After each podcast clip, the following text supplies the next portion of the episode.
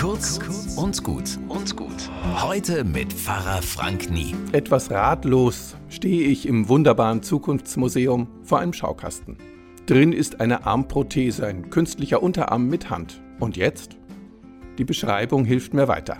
Vor dem Schaukasten steht ein Tisch, links drauf steht eine längliche, schmale Ablage, wie gemacht für meinen Unterarm. Und den lege ich auch gleich mal rein. Und wenn ich meine Finger bewege, werden meine Nervenimpulse übertragen in die Motoren der Prothese.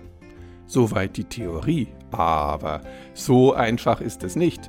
Die Finger der Prothese sollen sich gezielt öffnen und schließen, als ob ich etwas greifen wollte. Von wegen.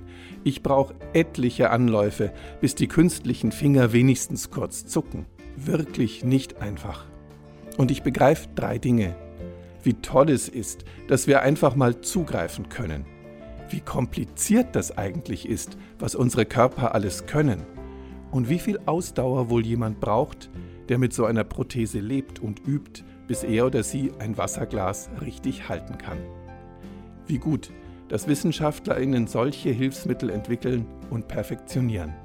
Was nützt euch denn so im Alltag? Bis morgen.